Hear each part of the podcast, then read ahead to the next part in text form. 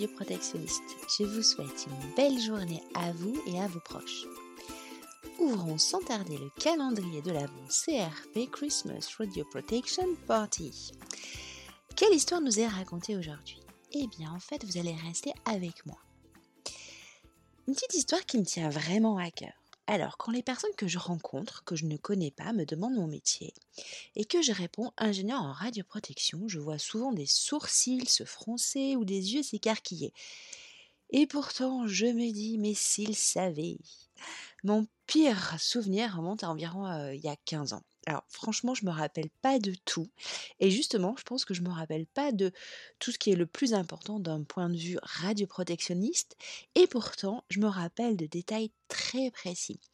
Alors, c'était soit en novembre, soit en février, je me rappelle plus vraiment. En tout cas, il faisait très froid et très beau.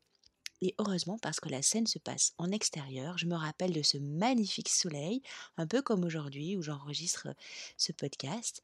Mais le froid a son importance, vous allez voir. Alors, nous sommes un lundi matin. Je reçois un appel du service logistique qui a besoin de mon aide. Un camion qui collecte les OM, c'est-à-dire les ordures ménagères, est immobilisé au centre d'incinération de Bordeaux Métropole, qui s'appelait la Cube à l'époque, et il est immobilisé depuis samedi matin. Alors le camion est passé entre les bornes de détection de radioactivité à l'entrée du site et ah bah, il a déclenché ses bornes et ce depuis samedi et lundi matin les bornes elles sont toujours déclenchées, le camion ne peut pas être vidé. Alors bien sûr, il s'agit d'un camion d'un tonnage de 15 tonnes, enfin je pense, quelque chose comme ça. Vous savez, le, c'est le même camion qui vient chercher les ordures devant chez vous. Hein. et ce camion, il a collecté les ordures ménagères d'un des sites du CHU.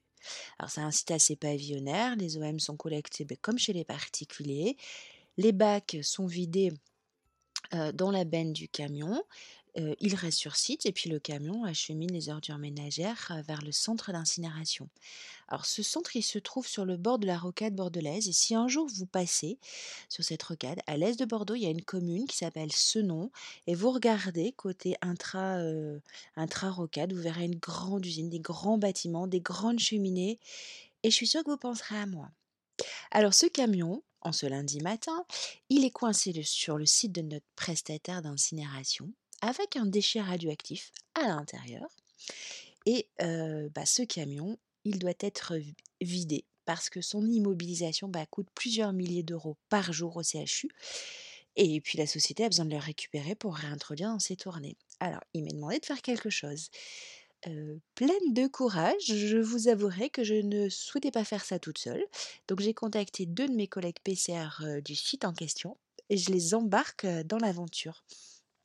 Alors on s'est armé de bottes, alors mes bottes perso, de pluie, hein, tout ce qui est de plus classique, de surblouses, de gants et bien sûr d'appareils de détection. Alors on grimpe dans ma voiture et puis go le centre d'incinération. Alors arrivé sur place, je vous avouerai qu'on a eu un petit moment de solitude et on s'est bien demandé comment on allait pouvoir isoler ce déchet. Et puis là, les agents ont bien pris en main. On était un peu estomaqués, mais bon, ça s'est bien passé. Alors d'abord, ils ont vidé la benne sur une esplanade, en béton, grande à peu près comme un terrain de handball, quelque chose comme ça et cette esplanade en béton était située juste devant, la fosse, type salle d'attente du four. Vous savez, les les déchets sont, vidés dans cette fosse au fur et à mesure et puis pris ensuite par une grosse grue et positionnés dans le four. Bon, il faut imaginer qu'une benne de 15 tonnes d'ordures ménagères vidée sur un terrain de handball, bah, ça fait un beau tas d'ordures. ni une ni deux, les agents du centre sortent une espèce de bobcat. Alors bobcat, c'est un petit engin motorisé avec une grosse pelle devant. Et les voilà qui étendent ce tas de 15 tonnes d'ordures sur cette esplanade de béton.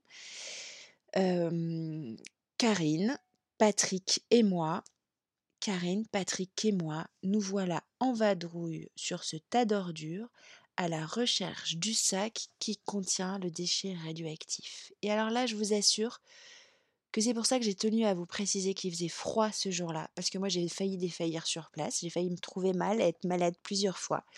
Une berne d'ordures ménagères qui restait trois jours à mijoter dans son jus, bah, je vous laisse imaginer la tête des ordures et des odeurs. Alors heureusement que ça faisait trois jours qu'il faisait bien froid. Et ça a vraiment limité les dégâts.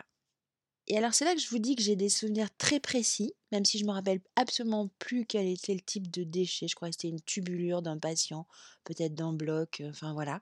Il me semble que c'était ça, ouais. Je me rappelle même plus combien de temps on a dû l'isoler, etc. Mais par contre, je me rappelle particulièrement bien des carottes au milieu des ordures. Et parce que les sacs étaient parfois éventrés, il y avait des carottes en tranches.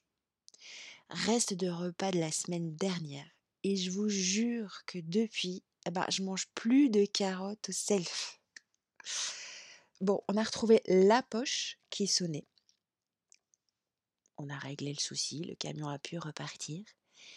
Mais c'est ça aussi, être ingénieur en radioprotection à l'hôpital. Et en fait, je dirais que c'est surtout ça. Hein. en tout cas, c'est sûrement moins glamour que ce qui n'y paraît. Mais comme dirait mon papa, ça fait des souvenirs.